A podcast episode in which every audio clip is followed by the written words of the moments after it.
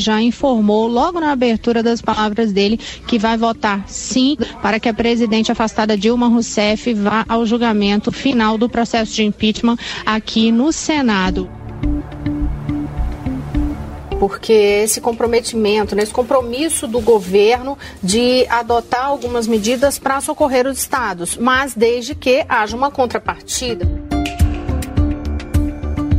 E a primeira situação vai ser justamente com a eleição para a presidência da Câmara dos Deputados, que vai haver essa medição de forças esmagando parte daquele antigo centrão, que a gente chama de centrão, que era um grupo que antes era mais próximo de Eduardo Cunha. A gente costuma dizer na cobertura, lá dentro, aqueles bastidorzinhos da própria imprensa, que quando não se tem muito o que falar, se volta a falar em reforma política. A faixa é realmente um símbolo de poder e nesse símbolo de poder, é, tudo que está, o modelo, o formato, tudo está em decreto.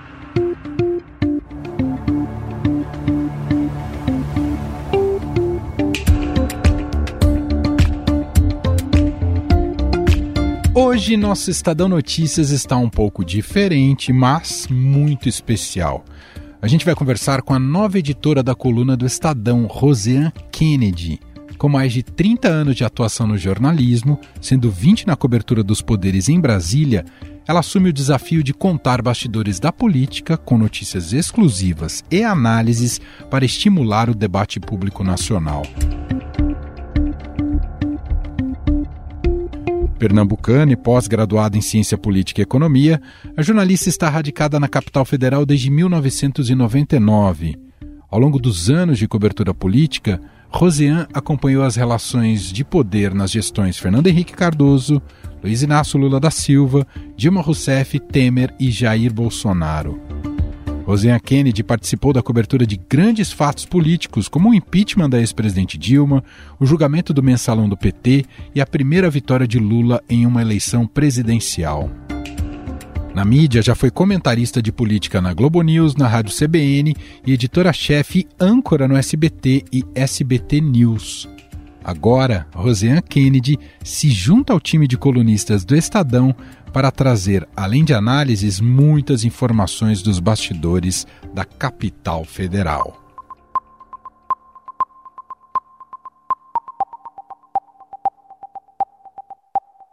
Hoje ela está aqui com a gente para bater um papo, para a gente falar mais sobre a coluna do Estadão e também os desafios da cobertura política e econômica neste país que não é brinquedo, não. Oi, Rosiane, seja muito bem-vinda, tudo bem? Tudo bom, muito obrigada pela acolhida, inclusive. Eu estou me sentindo muito bem acolhida, muito feliz de estar nessa nova casa. E fiquei, já vou contando para quem está nos ouvindo aqui, nos acompanhando, mais feliz ainda quando me chamaram para participar da, do podcast na Rádio Eldorado, porque todo mundo sabe, eu não escondo ninguém, faço questão de gritar aos quatro cantos o quão apaixonada eu sou por rádio. Sensacional. Bom, Rosê, já quero te ouvir logo de cara. A coluna já está todo vapor, você já está trabalhando. Você nunca parou de trabalhar, mas agora trabalhando para a coluna do Estadão. Queria te ouvir um pouco sobre esses primeiros dias e também suas expectativas em relação à, à própria coluna do Estadão. De verdade, assim, é, acordo e vou dormir todo dia com frio na barriga. É igual quando a gente vai entrar ao vivo, assim, né, que uma notícia muito séria, no caso da coluna, me dá frio na barriga o dia inteiro. Isso está sendo algo muito interessante, porque é a primeira vez que eu trabalho com coluna, é, mas coluna de pequenas notas, né? E antes eu fazia coluna, e fiz coluna várias vezes, cheguei a fazer coluna escrita, inclusive, mas de análises. Quer dizer, trazia toda uma contextualização política, analisava, trazia o noticiário fazendo análise daquilo ali, do ambiente político e essa relação política-economia. Dessa vez são várias notas. Aí agora eu penso até assim, né? O cérebro já assim, gente, são 10 notas, são 10 notas, são 10 pelo menos, né? Pelo menos 10 notas. Porque quando você pensa assim, são 10 notas, é, você tem que pensar que parece que o texto é uma coisa pequenininha, ah, é fácil, é rápido. Não, é muito difícil, porque cada nota dessa é uma apuração imensa. Em especial no ambiente de política, que você tem que ouvir para cada assunto que você vai apurar, várias e várias e várias pessoas, de várias correntes políticas, às vezes dentro do próprio partido, porque você tem que entender cada corrente partidária para saber se o que estão te falando tem realmente uma base ou é alguém que quer meramente é, plantar alguma notícia.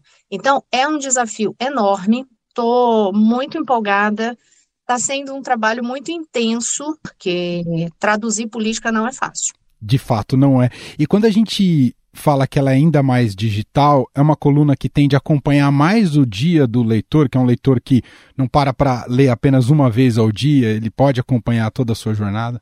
Exato. A ideia agora é essa, principalmente. Quer dizer, eu chego na coluna com essa missão de dar uma visão muito mais ampla para essa cobertura no digital. E quando eu digo mais ampla, porque a coluna já está no digital, obviamente, né? Todos esses anos, desde que ela foi retomada em 2016, só que aí agora a gente traz uma dinâmica de tudo a gente realmente já colocar no digital. Eu não tenho por que guardar nada para amanhã, não. As pessoas querem saber agora. Se tem informação agora, já traz a informação agora. E já passa diretamente para as redes sociais. E já... Então tem uma dinâmica maior. E a, a, ideia é, inclusive, a gente já começou essa semana a fazer isso aos pouquinhos, mas a ideia é expandir, que é trazer também vídeos. Porque é, eu acho que isso, mano, é uma coisa que eu, que eu acho que a gente que é de rádio, eu falo a gente que é de rádio porque eu, eu sempre vou ser uma pessoa de rádio. Não adianta isso, é, é DNA mesmo, é uma paixão eterna.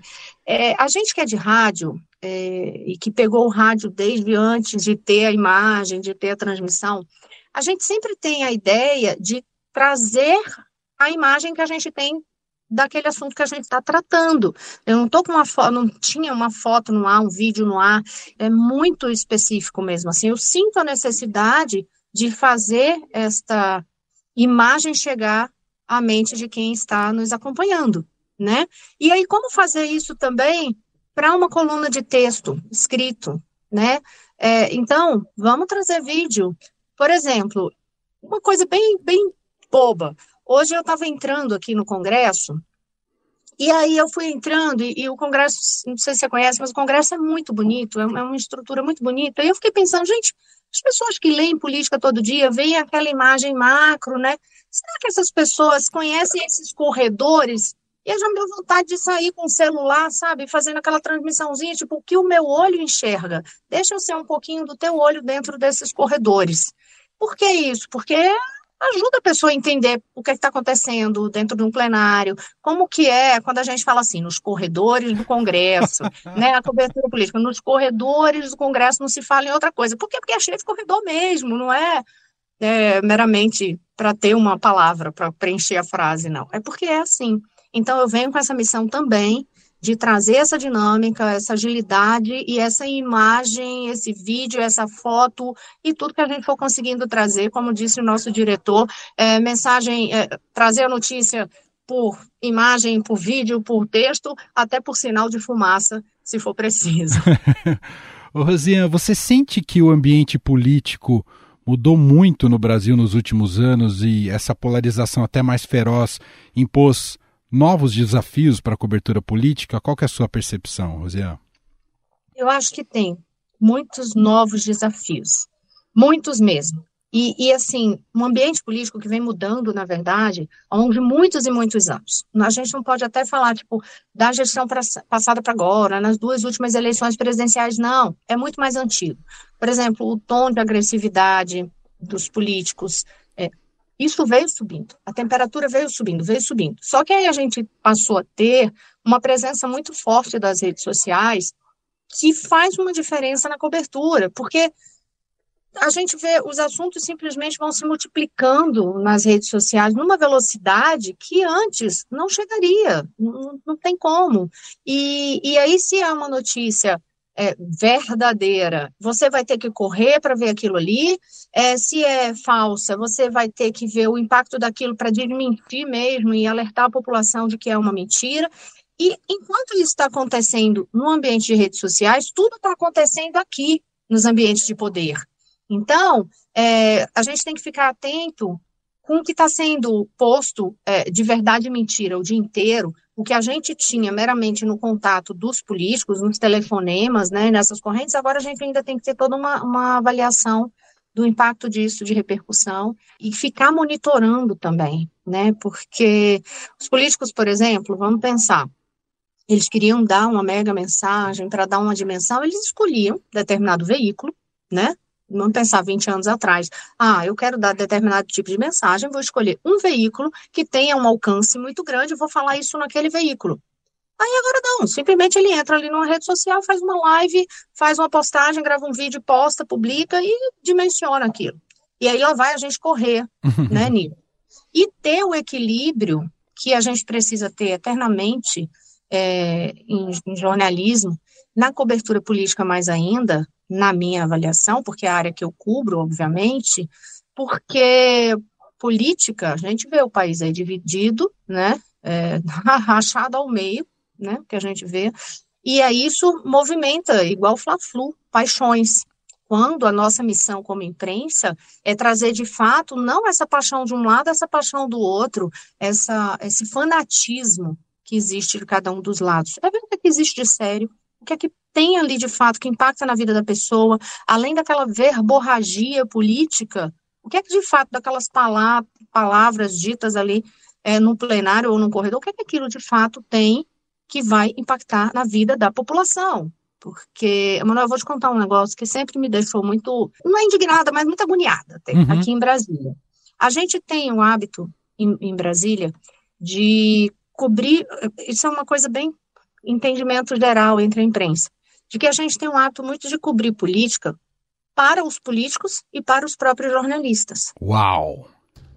Muito bom você dizer isso, Rosiane. Não, eu tenho que cobrir política para a população. Porque senão eu não estou fazendo nada. Eu estou, no máximo, alimentando alguns egos. Você sabe que a última vez que eu fui a Brasília eu fiquei pensando exatamente sobre isso. Eu falei, o risco de ficar refém justamente de só cobrir o Brasil oficial e se desconectar do Brasil real. E assim que eu vi seu vídeo de apresentação de chegada aqui no Estadão, quando você fala dessa preocupação no que, o que você acabou de dizer agora novamente, de impacta a vida do cidadão, que impacta a vida da população. Isso é uma chave muito importante que não pode ser desligada nunca em Brasília, não é, Rosiane?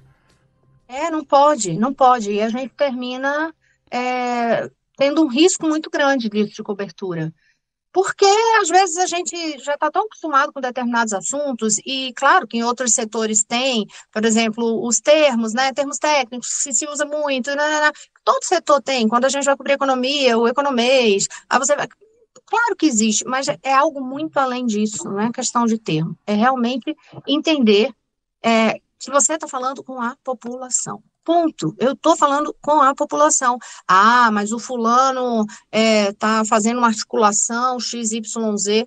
Sim, essa articulação vai ter que impacto na minha vida. É, tem algumas pautas, assim, por exemplo, de intriga, de briga política, de briga política dos partidos, que toda vez que eu vou cobrir, assim, eu digo assim, tá, mas como é que eu traduzo isso para a população? Porque se eu, vamos, vamos lá, vou com um monte de sigla de letrinha, de P, partido P, PX, YZ, está uhum. é, tá brigando com o partido Beta Gama Alfa. É, tá, mas isso vai acarretar o quê? Isso vai impedir a votação de algum projeto? E esse projeto é fundamental de ser aprovado? Se não for aprovado, vai acontecer o quê? É, então é isso. Eu, eu sempre trabalhei muito mais com análise, em especial, que é uma coisa que eu gosto muito dessa relação política-economia, porque vocês Toda, toda decisão política tem impacto econômico e vice-versa. Esse eu acho que é o maior desafio. Rosina, eu queria falar um pouquinho de você, da sua trajetória. Você nasceu em Pernambuco, você ficou lá e começou jornalismo lá ou saiu de lá para fazer jornalismo? Não, eu comecei lá mesmo. Eu sou natural do Recife, torcedora do Náutico. Eu faço questão de falar tudo isso. Saudações alvirrubras para quem estiver me ouvindo. Todo mundo ri e fala assim: o Náutico está em qual divisão mesmo? Não me interessa, não vem me provocar. Eu sou torcedora do Náutico, acabou. É, mas tem uma paixão muito grande. A gente pode falar de time de São Paulo. Eu sou muito apaixonada pelo Palmeiras. Então, mas meu time é o Náutico, tá? Mas eu, como eu tenho filho torcedor do Palmeiras e, e como meu time nunca está em campeonato nacional, então eu tive que ter um outro time para ter paixão e ter torcida. Então eu fico ali enlouquecida acompanhando os jogos do Palmeiras. Mas é, eu, eu sou de Pernambuco, sou de Recife mesmo. Uhum. Eu estudei na, na Universidade Católica de Pernambuco, na verdade eu fiz na Universidade Católica jornalismo, eu fazia administração na Federal, né? Eu fui, fui em, em duas direções aí. Me formei lá, é, no final de 1994. De imediato, eu fui contratada para trabalhar cobrindo Agreste e Sertão na, como repórter na afiliada da TV Globo. Então, eu já comecei como repórter da, da Globo no interior, né, no, na Grécia Sertão, na afiliada, e depois disso voltei para o Recife, eu ficava nessa época em Garanhuns, fiquei um tempo lá, voltei. No Recife, trabalhei em, em alguns veículos, trabalhei tanto em TV como em rádio, como Rádio Clube de Pernambuco, trabalhei no, no Jornal do Comércio, trabalhei no SBT, enfim, trabalhei em várias empresas, e em 99 eu ganhei um prêmio de jornalismo lá, que era Heróis Anônimos do Recife, que era a ideia de contar a história de pessoas, isso lá, olha, final dos anos 90, pessoas que não ficavam esperando sentadas que tivesse alguma ação de uma, de uma organização ou do, de alguma ação do governo. As pessoas iam fazer por elas mesmas para ajudar a melhorar a vida das pessoas. Então, você vê que desde lá atrás, essa coisa de falar com a pessoa, falar com a pessoa, né? Chegar na pessoa, o que é que você pode fazer? Isso aí já estava lá atrás, né, com, comigo. E aí eu ganhei esse prêmio, que era o Prêmio Cidade do Recife de Jornalismo, e vim para Brasília por convite. E daí eu estou aqui desde 1999. É, aqui, aqui eu já me pós-graduei em Economia, Ciência Política. Quando eu cheguei aqui no Congresso, eu fiquei tão impressionada, que, que isso aqui, você conhece aqui, uhum. é, é, um, é um labirinto, né? É um labirinto. Aí assim, eu entrava naquele congresso, via aquele pessoal andando para um lado para o outro, falei, gente, eu nunca vou nem aprender a andar aqui. e rapidamente aconteceu uma coisa muito curiosa. Eu hum. comecei a perceber que eu saía com aquele monte de informação, tudo fervilhando. Quando eu saía, que eu, eu já chegava em casa pensando, o que será que vai acontecer amanhã, hein? O que será que vai acontecer amanhã? Eu descobri que aquilo ali virou minha novela, entendeu? Cenas dos próximos capítulos. Não existia série e na época para a gente ficar assistindo vários capítulos fazendo maratona, não. Então eu, eu, eu, passei a enxergar isso aqui como uma novelinha mesmo, inclusive que tem aquelas situações que a história se arrasta, tem umas coisas que se arrastam. Aí, de um dia para outro acontece tudo. Acontece tudo de um dia para o outro.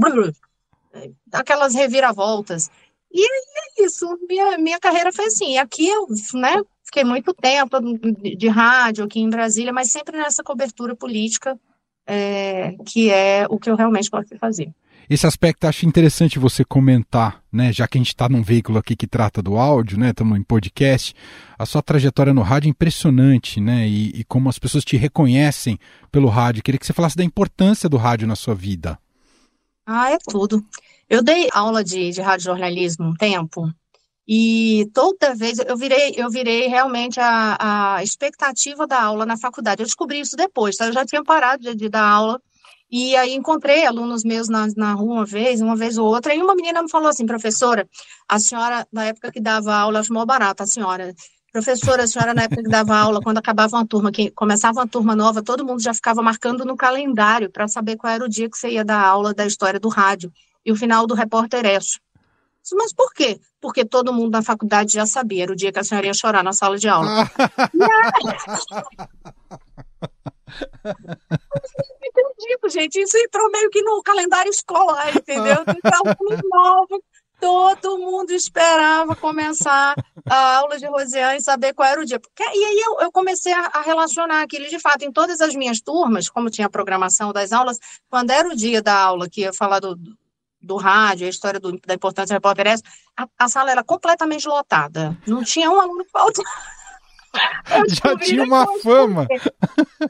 Eu ganhei fama, fama, porque eu chorava mesmo. E é isso, eu não, não vou pedir para você pôr, eu tenho o áudio em casa da, do último da, da, última edição do Repórter Esso, assim, eu sou muito apaixonada por rádio, minha vida é muito vinculada ao rádio, eu cresci com meu pai, eu acordava com o rádio ligado ali, cinco da manhã o rádio estava ligado, e, não, e era ouvindo notícia mesmo, né, na época que nem existia rádio all news, mas era ouvindo notícia, naquele noticiário super matinal, e, e aí eu fui crescendo, conhecendo às vezes algumas pessoas no ambiente de rádio, e fui cada vez me apaixonando mais. O rádio faz muita, muita diferença mesmo na, na minha trajetória de vida, porque eu sou muito grata, né? As coisas, eu, eu mesmo quando eu trabalhava em outro, outro veículo, eu sempre estava no rádio, porque eu nunca conseguia me desvincular do rádio, né? É, eu, o rádio é um prestador de serviço, cara, é incrível, né? Aquela coisa bem de, de professor, né? Você pega o radinho, você hoje com o celular, o que seja, você tá lá no meio da lavoura, você tá com o rádio pendurado, ouvindo. Você tá no carro, você tá ouvindo. Você tá andando, tá no metrô, você tá ouvindo. Não tem veículo que faça mais parte da sua vida. Exato. Que, que, trata da intimidade, né? Ontem, quando eu liguei para você, você me relatou umas coisas que eu falei, gente, isso é o rádio, porque você deixa entrar na intimidade, você se torna uma amiga da pessoa, a pessoa eternamente quase como casa com você, né, Rosiane? É, é, é, é, bem isso, assim. Eu já passei por situações curiosas, como eu, eu falo muito, né? Óbvio. É, não trabalharia nem em rádio, a gente passa o dia falando, falando, falando. Mas é engraçado porque, inclusive, em casa eu sou caladinha, né? Eu sou calada, porque a gente já fala tanto o dia inteiro que depois tem uma hora que você silencia. Mas, enfim, como eu ficava muito tempo no ar, e quantas transmissões eu não fiz, de demorar 10, fazer 10 horas de transmissão, essas CPIs, julgamentos, enfim, que eu já passei situações engraçadas de estar em fila de supermercado, conversando, assim, com uma pessoa que estava comigo ali, um amigo, alguém da família, e me tocarem no ombro. Você é Rosiane Kennedy? Aí eu E na época que eu nem estava fazendo TV, porque se você tivesse com a TV ali associada, era, era a imagem. Sim. E não era, era a voz. As Uau. pessoas guardam a voz. Isso para mim é, é incrível, né? É incrível. As pessoas têm certeza de que são amigas suas mesmo, porque você entra na vida dessas pessoas. Exatamente, é impressionante. Rosiane, eu queria fechar o nosso papo e agora eu vou puxar a Rosiane na lista, tá? Porque alguma coisa a gente precisa comentar sobre o atual momento político do país. Estamos em vias aí do governo Lula, o Lula 3, completar seis meses, seu primeiro semestre. É, eu queria que você tem muita experiência na cobertura política de vários governos. Como é que você tem entendido esse começo de governo? É um governo com dificuldade de colocar mesmo uma agenda, um governo com dificuldade de articulação. O que, que você diria em linhas gerais até aqui, esse início de, do terceiro mandato do Lula? É o mandato mais difícil dele, não se imaginaria isso a princípio, por exemplo, em termos de campanha, em época de campanha eleitoral, se ele ganhasse, mas é o mandato mais difícil, é o início de governo mais difícil.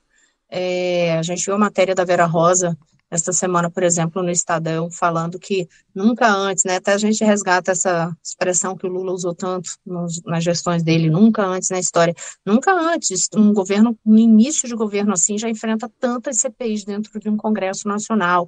É, é um governo que não tem voto suficiente na Câmara dos Deputados para aprovar um projeto um projeto de maioria absoluta ali, ele não consegue, tem 130 e poucos votos garantidos, quer dizer, é um governo, para você ter ideia, é um governo que tem o tamanho do, de votos, o número, o volume de votos do que tinha uma oposição, ou seja, a minoria, né, em situações anteriores.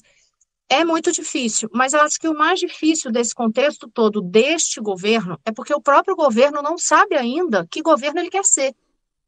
O governo Lula não sabe que governo ele quer ser neste momento. Ele não sabe se ele quer ser o governo da voz de extrema esquerda que Lula faz traz em discursos falando para o público dele e dando uma ressonância maior a vozes como a da presidente do PT, Gleice Hoffmann e outros grupos mais é, à esquerda do PT. Se ele quer ser aquele governo que tem a, a voz do Fernando Haddad tentando fazer um, um meio de campo e, e, conversar com o mercado. Se quer ser um governo realmente de, de que caminhe mais para o centro, como foi a chegada do Geraldo Alckmin nessa chapa, prometendo ser isso nesse governo, então ele não sabe qual é o governo que ele quer ser. Então, quando eles não sabem qual é o governo que quer, como eles não sabem o governo que querem ser, eles geram isso, uma dúvida dentro da própria base. Então, como é que a base se posiciona? Ou como é que você consegue unir uma base se nem você sabe o que, é que você está pedindo? É, tipo, você não chega em lugar nenhum se você não souber para onde você quer ir. Então, o governo hoje é isso. Não está chegando, está patinando dentro do, do Congresso Nacional, porque o próprio governo não sabe para onde quer ir. Cada grupo dentro do governo quer ir para um lado. É, eu ouvi uma análise esses dias que eu achei muito interessante. E aí até conversei com outros políticos para entender se eles faziam a mesma leitura. Porque eu vi isso, para você ter ideia, dentro do ambiente do governo, é, né, é, em estruturas ministeriais, houve isso dentro da Câmara dos Deputados e depois foi confirmar no Senado. Ou seja, você vê que tem realmente um entendimento que vai nessa direção que, é que eu vou dizer. O Lula, quando ele é, é eleito, nessa, nesse Lula 3, é, fica muito claro, e o que todo mundo já sabia, Lula é maior que o PT, é fato. Só que a aliança que ele formou é muito maior do que ele. A, a, aliança com a ideia de centro é muito maior do que ele. Ele não consegue se sobrepor a essas pessoas. É por quê? Porque foi uma, uma eleição que ele conseguiu porque ele juntou forças de centro. Então, ele não é maior do que essas forças de centro todas. E aí é preciso ele parar e refletir sobre isso. Excelente, Rosiane Kennedy, que agora está à frente da coluna do Estadão. Queria reforçar aqui o convite, né? Que a gente está batendo um papo com ela, até para projetá-la ainda mais. Mas a coluna do Estadão está full time no estadão.com.br. Tem também evidentemente no, na edição impressa do Estadão, diariamente, sempre com essas notas só aparentemente curtas, mas com apurações extensas e de grande qualidade, né, e com muita exclusividade também que você pode acompanhar.